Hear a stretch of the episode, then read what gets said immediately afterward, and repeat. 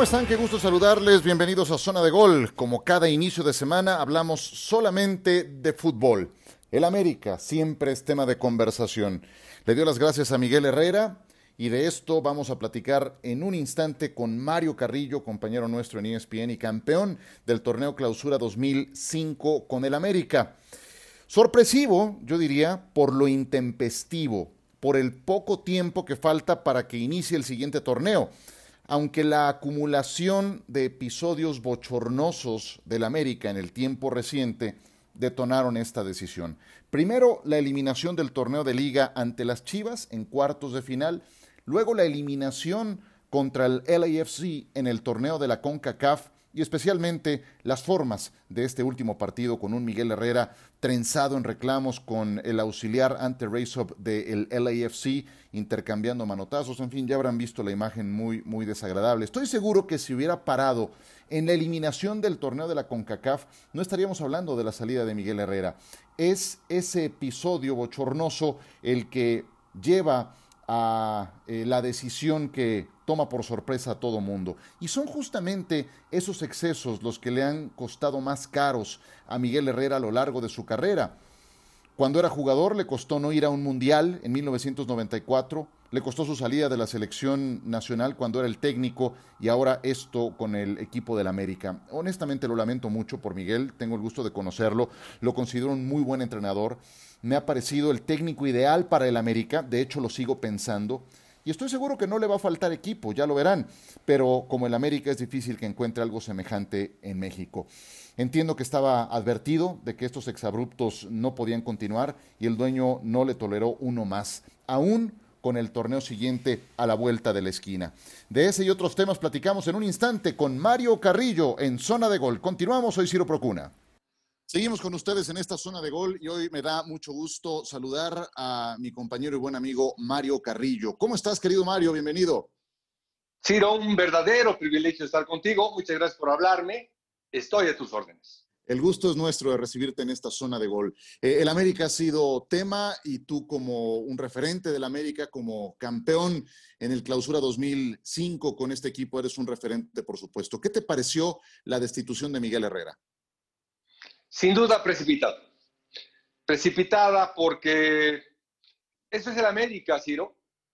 Eh, tú puedes ganar, romper récords, eh, ser campeón, buscar el campeonato de campeones, seguir ganando, pero pierdes un partido, uno, doloroso para la institución, al otro día te debes de sentir, si no fuera, te van a jalar las orejas pero el América es así, intempestivo. Yo creo que es, eh, se apresuraron, pero el América es así, no puedes perder contra Guadalajara nunca, nunca. No puedes, eh, no puedes no ser campeón, no puedes perder contra Los Ángeles, no puedes perder así. Entonces, eh, por mi lado que conozco, lógica pero ¿crees que no había entonces los argumentos suficientes para pensar en una sustitución, además a dos semanas de que empiece el siguiente torneo? No, no, porque primeramente yo creo que si esto lo iban a hacer, ya estaba pensado, es decir, ya lo venían maquinando, porque no les gustó el resultado contra el Guadalajara y que se ha eliminado la América en una liguilla contra ese equipo. Desde ahí puede ser algo muy sólido, muy fuerte.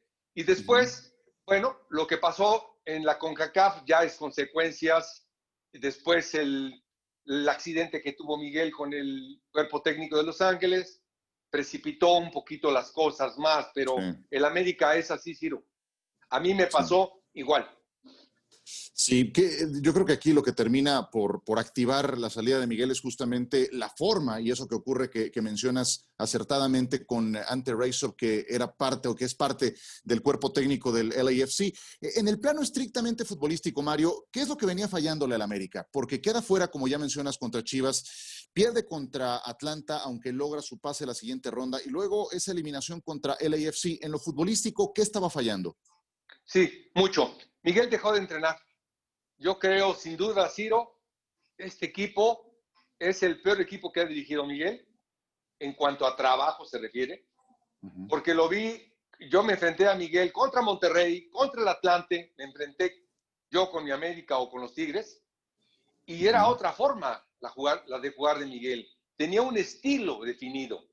El estilo que al principio lo definió con este América, pero este último América, Miguel lo se había dejado. Se había dejado, no trabajaba, se notaba.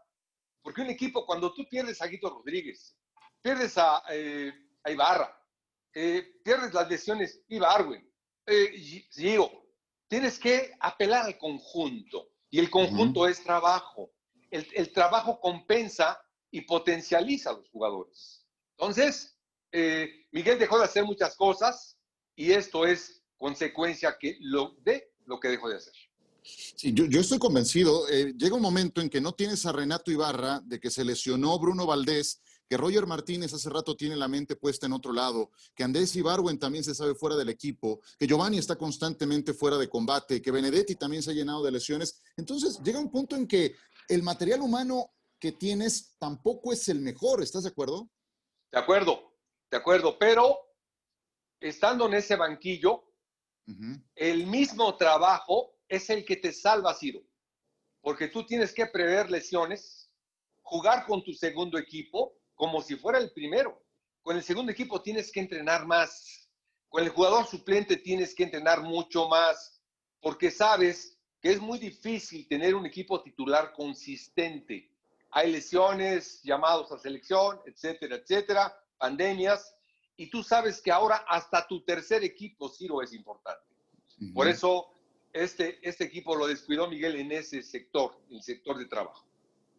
Vaya, me, queda retumbando en la mente una frase que, comentabas de que es el peor equipo que le has visto a, Miguel por, esa falta de trabajo. Em, ¿Algo más que quieras agregar en ese sentido? Tengo otras cosas que preguntarte también de tu experiencia en el América, porque sí me, quedo, me quedo sacudido con eso que acabas de mencionar. No, simplemente que yo en la cadena que trabajo, yo soy analista, tengo que ser objetivo, ver el objeto, eh, analizar cómo está jugando el equipo y te das cuenta desde mi perspectiva y desde mi experiencia, cómo, cuando un equipo trabaja y cuando no. Por eso lo notaba de Miguel, por eso noto lo de otros equipos, si tienen profundidad, si tienen gol, qué trabaja, qué les ha faltado, eso, eh, la experiencia que tengo, pues me lo puede dar para definirlo. Eh, Mario Carrillo nos acompaña hoy en Zona de Gol. Mario, tú hiciste, lograste una fórmula exitosa con el América que te llevó a ser campeón en el torneo Clausura 2005. ¿Qué ingredientes pusiste juntos para lograr aquel título? Bueno, primero ese equipo, ese equipo tenía otro tipo de jugadores. Yo tenía el Piojo López, a Clever Boas y a Cuauhtémoc Blanco arriba. En el medio campo tenía a Pavel Pardo de Avilla. Yo tenía a Ochoa, 10 años menos. Digo, perdón, igual de gran portero, pero más joven. Eh, tenía a Rojas, a Dul Davino de centrales. Un equipo armado que, que, si lo comparo con este equipo, hombre por hombre, eh, eh, perdóname, difícilmente lo tienen en niveles de calidad. Y cuando tú trabajas un equipo como esos, se potencializa y se hace otro tipo de fútbol.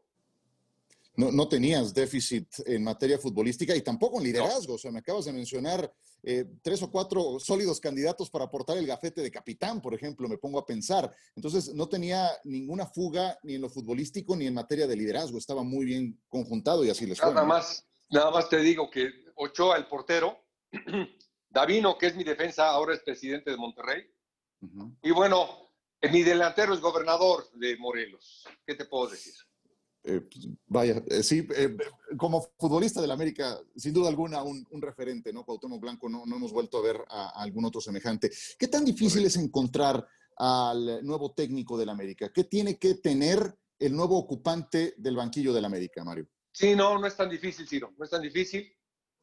Primero, primero hay algo, una, una, frase que me dijo un entrenador hace mucho tiempo, en, en las giras que yo hacía, y me dijo un día, si tú quieres un buen equipo, necesitas un buen entrenador. Si tú necesitas un gran equipo, necesitas un gran entrenador. El América necesita un muy buen entrenador, un muy buen director técnico, ¿sí? De los cuales no hay muchos, por eso te digo que fácil lo puedes elegir. Claro. ¿Y qué tan a fondo, Mario, debe de ser la limpia entre el plantel de jugadores, considerando que el torneo empieza el 7 de enero, que está a la vuelta de la esquina? Sí, ahorita, ahorita no, no debe haber ninguna. No debe haber ninguna porque lo dices muy bien. Faltan menos de 25 días aproximadamente. Menos. Tú tienes, que, tú tienes que considerar al plantel que tienes, conservarlo, ¿sí? potencializarlo, trabajarlo y paulatinamente ir llenando los huecos.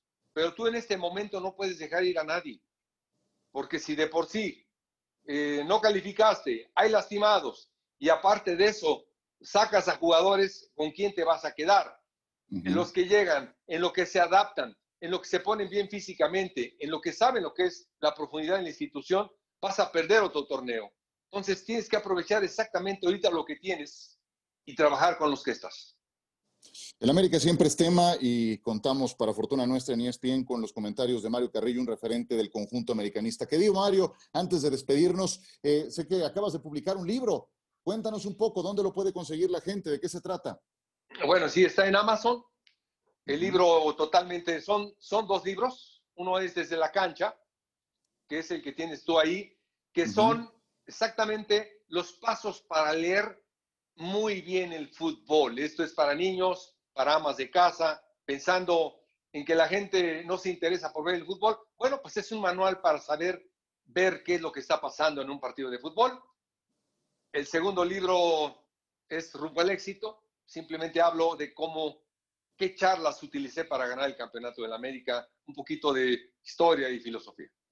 Perfecto. Mario Carrillo, autor de Desde la cancha, de Rumbo al éxito, disponibles ambos en Amazon. Mario, siempre es un gusto saludarte. Gracias por tus conceptos. Que tengas felices fiestas y te mando un abrazo a la distancia. Ciro, muchas gracias por la invitación. Felices fiestas para ti y para todo el mundo. Por supuesto. Muchas gracias a Mario Carrillo. Nosotros continuamos.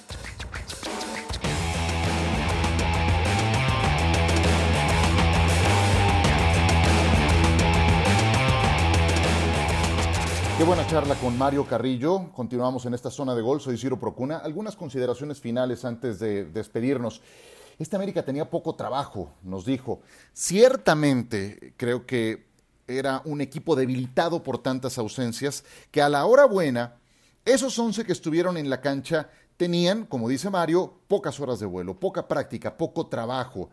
Y ahora que Mario recordaba al equipo que hizo campeón, pues ese grupo incluía a Ochoa en la portería, Gringo Castro, Duilio Davino, Ricardo Rojas, Raúl Salinas en la defensa, Óscar el Kevin Rojas, Germán Villa, Pavel Pardo en la media cancha, Cuauhtémoc Blanco, Clever Boas, Aarón Padilla que tuvo una gran liguilla en aquel torneo y Claudio El Piojo López entre algunos otros. Estoy mencionando solamente a los más eh, regulares. ¿Qué es lo que encuentran en ese grupo de jugadores? Calidad futbolística, liderazgo en cada línea, y desde luego el trabajo de Mario Carrillo. Cuando tienes esa calidad y ese liderazgo, me puedo imaginar que el trabajo del técnico eh, es mucho más fácil. Y equipo campeón. Este América está lejos de aquel equipo del 2005, también lo comentaba Mario. Poco a poco ha ido perdiendo jugadores que se han vuelto insustituibles.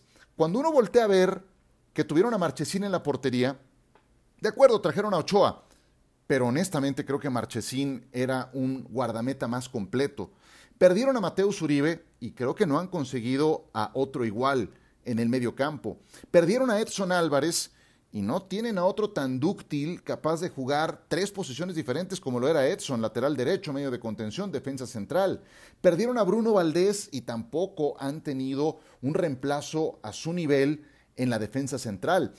Eh, entonces, cuando te pones a ver la cuota de calidad de lo que alguna vez fue este equipo con lo que tuvieron en el cierre de esta temporada dejó mucho que desear. Además de que las bajas se fueron acumulando, eh, las eh, ausencias por haber estado positivos en COVID también. Y yo insisto, si todo hubiera quedado en que le ganó el LAFC al América en semifinales, ahí hubiera quedado. Es la forma, es lo que le pasa a Miguel Herrera, los motivos de esa expulsión los que terminan detonando su salida. Y lo lamento mucho, de verdad. Un buen técnico que va a tener seguramente una segunda oportunidad con algún otro equipo. Ofertas no le van a faltar. Bueno, con eso cerramos esta zona de gol. Nos estaremos saludando al final de esta semana, hacia el viernes, para platicar de fútbol americano, porque ya viene la recta final de la NFL. Aprovecho para agradecerles su atención durante todo este año, para enviarles un abrazo cordial, que pasen una feliz Navidad felices fiestas, manténganse seguros, recuerden, no hagan reuniones, porten la mascarilla, son tiempos complicados, atendamos eh, a esas recomendaciones que tantas veces hemos escuchado. Yo les agradezco muchísimo que nos hayan acompañado a lo largo de todo el año. Vamos a continuar con estas entregas semanales de nuestro podcast. Por ahora me despido a nombre de Jonathan Álvarez que estuvo en la producción. Soy Ciro Procuna. Muchas gracias y hasta la próxima.